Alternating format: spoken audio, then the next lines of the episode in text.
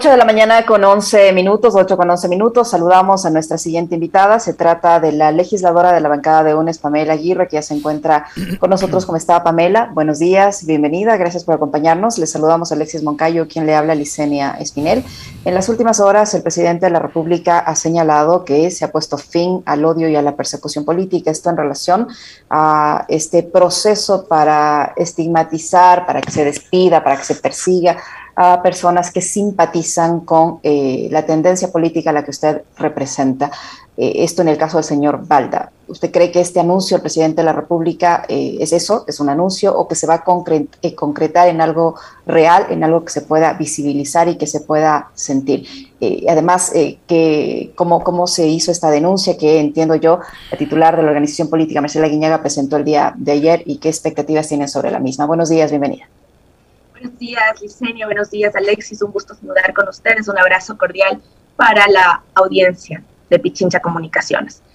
Definitivamente el anuncio del presidente Lazo lo que ha tratado es de eh, posicionar la idea de que es un gobierno del encuentro. Sin embargo, en la vida real no es así. El presidente dice que se acabó la persecución política, pero en el mismo discurso nos acusa de haber entregado el territorio al narcotráfico, nos acusa de haber empobrecido al país, nos han acusado de haber desaparecido 70 mil millones de dólares sin ninguna prueba, entre otras. Entonces, trata de contentarse con la opinión pública diciendo que no es fascista, que no persigue. Sin embargo, en la vida real se persigue y se persigue permanentemente a nuestra organización política. Se nos culpa de todo lo que pasa en el país. Un presidente, un candidato, cuando era candidato, asumió eh, la directriz del país conociendo las circunstancias en las que estaba el Ecuador que era un Ecuador distinto al que dejó la Revolución Ciudadana en el 2017, que era un Ecuador que cuatro años estuvo gobernado por Lenin Moreno y apoyado en el gobierno por Guillermo Lazo. El Ecuador que recibió definitivamente Lenin Moreno fue muy distinto al Ecuador que nosotros recibimos. Yo quiero, yo quiero hacer un énfasis, siempre dicen, bueno, pero es que para qué necesitamos carreteras, para qué necesitamos hidroeléctricas, etcétera. Nosotros heredamos apagones, ellos heredaron hidroeléctricas. Esa es la gran diferencia. ¿Y para qué necesitamos? Para que la gente viva con dignidad. Retomando la idea, no se ha acabado la persecución política, continúa con los discursos de odios permanentes de la presidencia, de la bancada gobernista y de otros organismos. ¿Cómo está, legisladora? Qué gusto saludarle. Eh, adicionalmente a lo que mencionaba eh, Licenia, en esta semana el presidente se pronunció con respecto de eh, los procesos de amnistías y él dijo que es respetuoso de lo que resuelva la Asamblea Nacional, pero que está convencido de que el Ecuador tiene que ir a un proceso de pacificación. Em, a mí por lo menos me pareció una buena señal distanciarse, ¿no? Tomar distancia de las intenciones de este sujeto, Fernando Valda, de tratar de proscribir y de perseguir a todo aquel que se considere correísta, que sea em, notificado, que sea despedido, que sea sacado del sector público. Digamos, hay algunos mensajes que podrían ser considerados o catalogados como positivos. Ustedes ya no le creen al presidente, o sea, de hecho creo que hubo alguna suerte de acuerdo que fue incumplido, em, ya no le creen, es así. Bueno, lo mínimo que tiene que existir en una democracia es el respeto a los que piensan distinto, el respeto a quienes votaron por el movimiento UNES. Recordemos que nosotros representamos a más de 4.500.000 ecuatorianos y lo mínimo que teníamos que tener por la gran representación ciudadana era un espacio entre la presidencia y las vicepresidencias de la Asamblea Nacional y se nos negó. Se nos negó espacios de representación que eran importantes y que dignificaban y sobre todo representaban a nuestro movimiento. No le creemos al presidente Lazo porque el Ecuador entero no le cree. Lazo dijo que iba a vender los aviones, no lo ha hecho. Lazo dijo que no iba a vender el Banco del Pacífico, lo está poniendo en venta. Lazo dijo obviamente que no iba a perseguir el correísmo, sin embargo él no lo hace directamente, lo manda a través de sus aliados. Mire lo que está sucediendo, por ejemplo, con el Ministerio de Gobierno. Permanentemente la ministra Vela, quien debería dar un paso al costado porque es evidente su ineficaz forma de manejar la seguridad, nos culpa a la revolución ciudadana de haber entregado el territorio al narcotráfico, de la delincuencia, etc. Han pasado casi cinco años y no han logrado eh, estabilizar el tema de seguridad. Respecto a las amnistías, Alexis, yo creo que sería un costo político muy alto para el gobierno de Guillermo Lazo no enmarcarse en lo que dicen los derechos humanos, no enmarcarse en el derecho fundamental que tiene la gente a la protesta de manera pacífica, etcétera, como se hizo, y evidenciaría una vez más la persecución política contra la Revolución Ciudadana. Recordemos que tres compañeros de la Revolución Ciudadana todavía portan grillete y no se ha hecho nada al respecto. Ellos merecen una, eh, un tratamiento apegado a los derechos humanos. Eso es lo que pedimos, democracia y derechos humanos. Nada más, que es lo básico para tener una convivencia social digna. ¿A ustedes les le ven una perspectiva positiva a este proceso, tomando en cuenta las declaraciones del propio presidente en contra, por ejemplo, del líder de la CONAIE, Leonidas Issa, al que había incluso llegado a amenazar con que va a terminar con sus huesos en la cárcel? ¿Con esas declaraciones ustedes le ven una perspectiva positiva a este proceso? Mire que además de las declaraciones en las cuales él dijo que iba a respetar lo que hagan los distintos poderes del Estado, que es lo mínimo que tiene que hacer un presidente, sí nos ha preocupado y nos hemos solidarizado con Leonidas Issa por los diferentes ataques que ha sufrido del propio presidente de la República, acusándole de un delito que ni siquiera ha cometido y amenazándole con estar en prisión. Es preocupante porque lo que dice el presidente no se hace. El presidente declara la pacificación dos minutos después está atacando a, sus opositores políticos. El presidente no cumple, tiene muy poca credibilidad, su palabra no vale nada y por eso nos preocupa el tema de las amnistías. Sin embargo, creo que sería, repito, un costo político muy alto que él no permita que los ciudadanos que tienen derecho a la libertad, que tienen derecho a, obviamente, derechos humanos reconocidos en eh, por organismos internacionales, no se les permita eh, lograr esta amnistía que es justicia.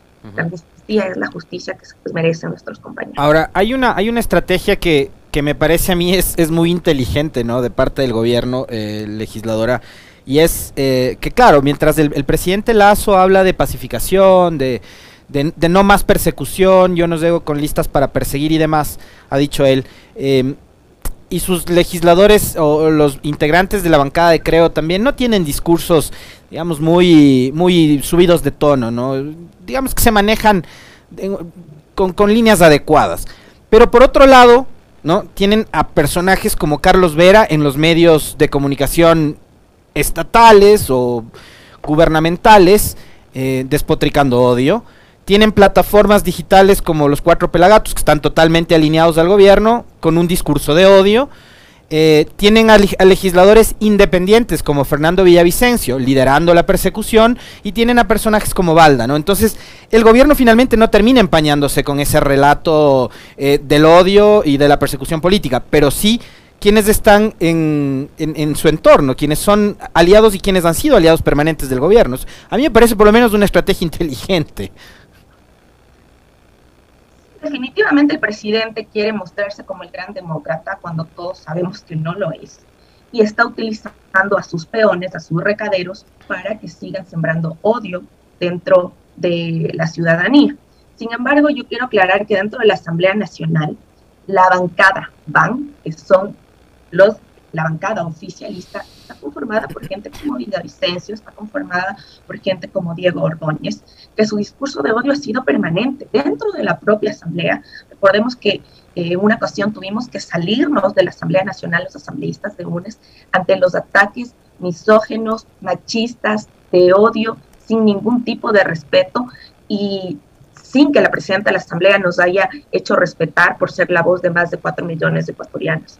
Nos han atacado de todo, ladrones es poco a lo que nos han dicho y no podíamos seguir en esa sesión cuando veníamos todo este tipo de ataques.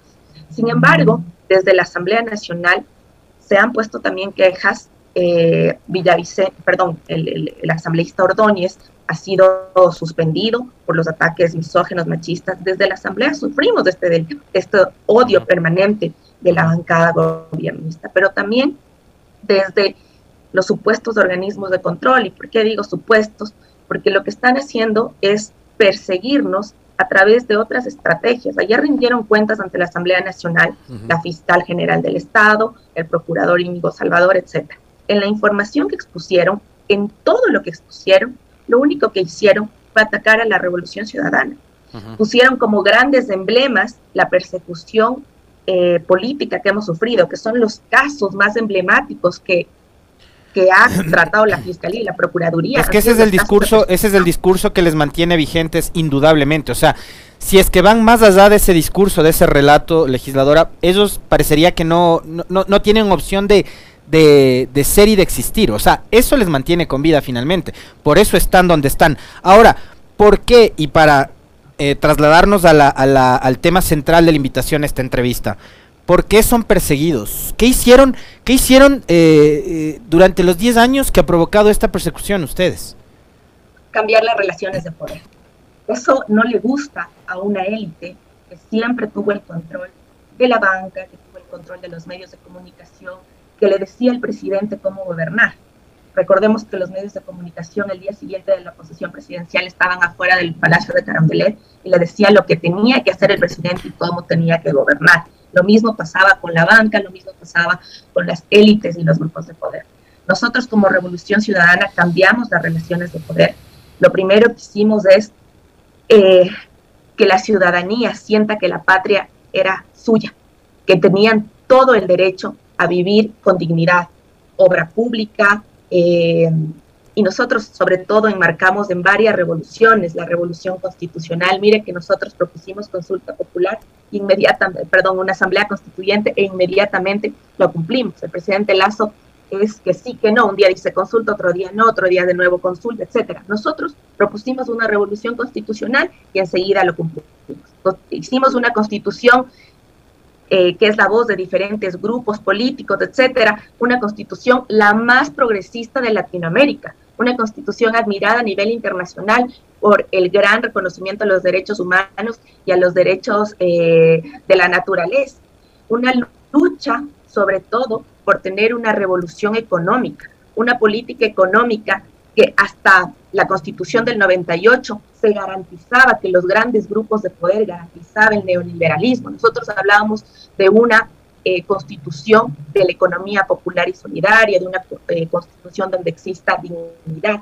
Y luego de crear este marco legal, este marco jurídico que es la constitución, empezamos a aplicar política pública permanente, la revolución en la salud, la revolución en educación, etcétera, logrando grandes cambios. Por ejemplo, entre el 2006 y el 2016, 1.5 millones de personas salieron de la pobreza Estamos hablando de que 1.5 millones de personas ya podían comer tres veces al día, lo que no pasa ahora.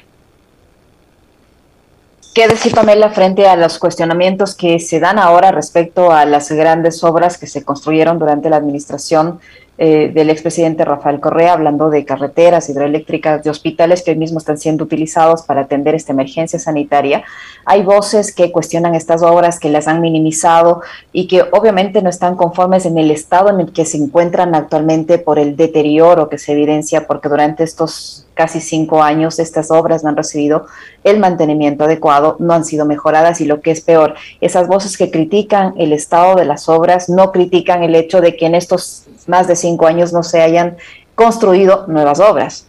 Ahí un poco la, incoherencia. ¿Qué decir frente a esos comentarios, Pamela? Esas obras fueron las que salvaron la vida de millones de ecuatorianos. Recordemos que en el 2006 apenas existían 16 millones de atenciones en el sector público. En el 2016 41 millones de atenciones. Es una diferencia abismal. Y esos hospitales que los trataron como elefantes blancos salvaron la vida de nuestras familias durante la pandemia. Lo que sucede es que han puesto en marcha un plan comunicacional para deslegitimar lo público. Todo lo público nos sirve y lo privado es mejor. Se construyen grandes obras, como fueron las obras de la Revolución Ciudadana, que servían, que funcionaban, que daban educación, que daban salud, la vialidad, etc. Las abandonaron durante cuatro años del gobierno de Moreno. Ahora que se encuentran en una situación de abandono porque no han recibido mantenimiento, se lavan las manos y dicen que lo público no sirve. Puedo dar tres ejemplos concretos de lo que estamos haciendo desde el eje de la fiscalización. Por ejemplo, ferrocarriles del Ecuador. El ferrocarril, más allá de incentivar el turismo, de incentivar la movilidad, etcétera, nos devolvió esa autoestima como ecuatorianos. Se convirtió en un producto estrella que ganaba premios a nivel internacional. Lo abandonaron, lo mandaron a liquidar. El momento que lo liquidaron dejaron abandonadas las diferentes estaciones, como por ejemplo la estación de Hoja Blanca, lo destruyeron y ahora dicen que el ferrocarril no sirve y hay que concesionarlo.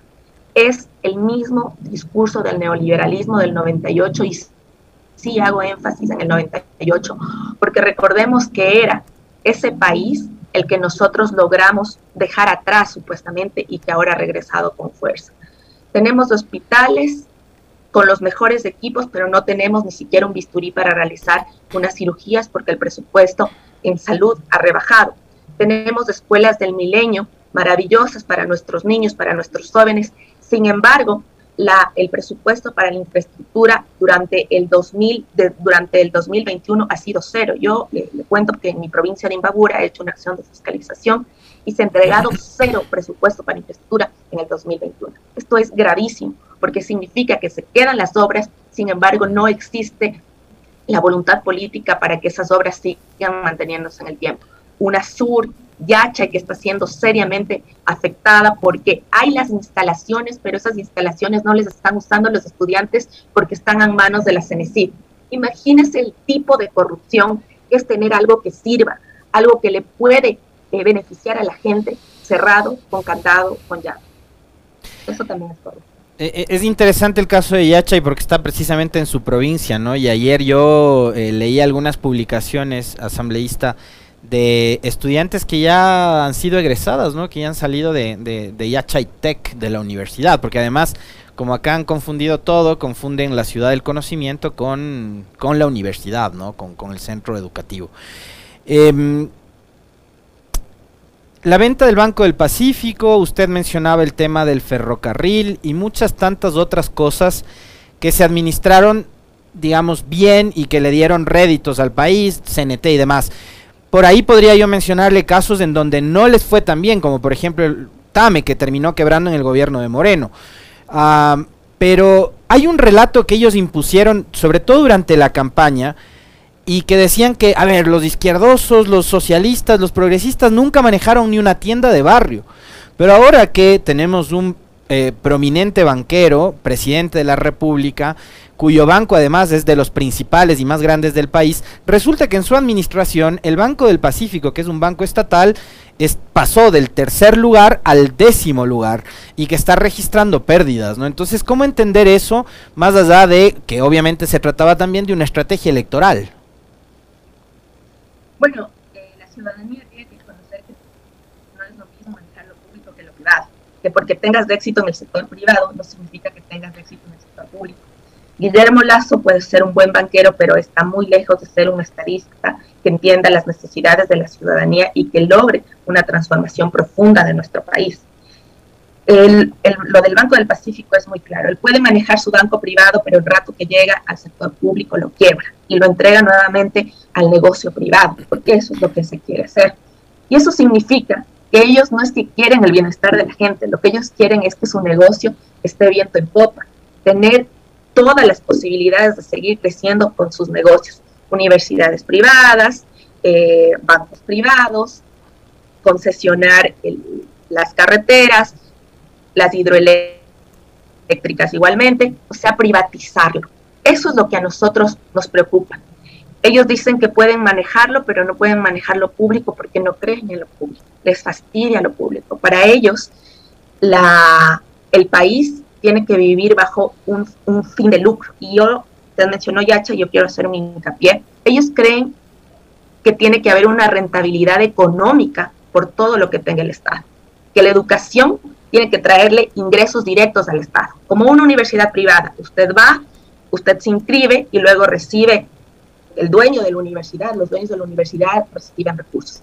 Quieren que lo mismo pase con Yacha. Dice, pero Yacha no nos ha generado nada. Claro que económicamente no va a generar nada a la propia universidad, pero la rentabilidad social que tienen los proyectos de la Revolución Ciudadana es intangible, porque son generaciones que cambian su vida, generaciones que por primera vez en, la historia pueden entrar a la universidad, jóvenes de lugares eh, completamente alejados que no tenían acceso ni siquiera a centro de salud, a infocentro, a, a escuelas, etcétera, que están estudiando y claro que no van a poder pagar por una universidad, pero eso se llama rentabilidad social, que significa que cambian sus vidas y que cambian el país. Ellos ven todo con un fin de lucro. Para ellos todo se mide en dinero, pero no se mide en el bienestar social. Pongo otro ejemplo, el tema del ferrocarril. Sí, en sí, pero es que no es rentable. Para ellos es rentable que una empresa tenga millones de dólares en ganancias, pero no es rentable que la empresa funcione, pero que las ganancias vayan a la gente. Las personas que hacían turismo comunitario en Salinas de Ibarra recibían cientos de dólares que permitían que Salinas eh, tenga una rentabilidad económica y social. Pero eso no entraba al ferrocarril como tal, eso entraba a las familias de Salinas. Eso se llama rentabilidad social y el gobierno de la Revolución Ciudadana realmente logró aplicar el, el estado de bienestar para que la gente tenga rentabilidad, no el estado de los dólares, no el estado de la riqueza económica como lo quieren ver a lo público. ¿Usted cree, Pamela, o, cuál es la evaluación que ustedes hacen después de, tantos años de, la revolución ciudadana y en el estado actual de cosas? ¿Usted cree que eh, existe un evidente retroceso en, el país, como lo dicen algunos eh, críticos en el ámbito político? Mire, el retroceso del país es evidente. Hace cuatro días visité una carretera completamente destruida, abandonada, que no tuvo mantenimiento durante el gobierno de Moreno y durante este periodo corto de, Guillermo Lazo, y que la carretera está completamente colapsada. Esa carretera conecta eh, tres provincias, Imbabura, Carchi y Esmeraldas. El golpe para la economía y para el turismo de las tres provincias es enorme. Y lo que está pasando es que Ecuador, por ejemplo, escaló 58 posiciones en el ranking de mejor calidad de vida. Pasamos, perdón, calidad de días. Nosotros nos convertimos en la mejor estructura vial de Latinoamérica. Ahora ya no lo somos tal.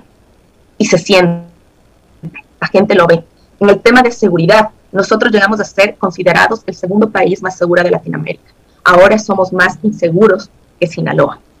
Eso es lo que estamos viendo en Ecuador. Se siente, se ve, se vive que hemos retrocedido mucho como país, que volvió el pasado y que la gente está sufriendo. Sin embargo, también creemos que el discurso de Guillermo Lazo ha sido muy hábil. Él trata de posicionar ante la ciudadanía que lo que estamos viviendo ahora es consecuencia de 14 años de gobierno. Y eso es falso. El gobierno de la Revolución Ciudadana terminó el momento que Rafael Correa dejó su periodo. El gobierno de Lenin Moreno ha aplicado todas las políticas que está aplicando Guillermo Lazo. Es así que son los propios funcionarios de Lenin los que se repiten en el gobierno de Lazo, funcionarios de alto nivel, y son las políticas de liquidar todo lo público para pasarlo a lo privado, lo que sigue repitiéndose en el gobierno de Lazo. Sin embargo, nosotros tenemos esa esperanza porque recordemos que algo intangible que nos devolvió la revolución ciudadana fue la autoestima, el orgullo de ser ecuatorianos tenemos esa esperanza de que la gente, sobre todo las nuevas generaciones, empiecen a ver cómo es un país gobernado por banqueros, donde el impuesto a la renta para las clases medias es altísimo, mientras que se elimina impuestos de salida de divisas para quienes tienen muchísimo dinero. Van a empezar a verlo, nos duele, sin embargo ellos crecieron en un país que tenía todo y que iba camino al desarrollo. Ahora van a ver con dolor lo que significa un gobierno neoliberal pero nos va a servir para tener mayor conciencia de que el momento que nosotros votamos un plan de gobierno existen consecuencias y las consecuencias son dolorosas porque recaen sobre los hombros de la gente. No solo es un candidato que tenga una buena campaña, sino es un candidato con propuestas claras y lamentablemente muchos jóvenes se convencieron de una campaña entre comillas divertida, pero no vieron que un plan de gobierno que iba a golpear en la educación, en la salud, en la seguridad. Muchísimas gracias, Pamela, por su tiempo, por la información que nos ha proporcionado la legisladora de la bancada de UNES, Pamela Aguirre, que ha estado con nosotros. Muchas gracias, Pamela. Gracias, asambleísta.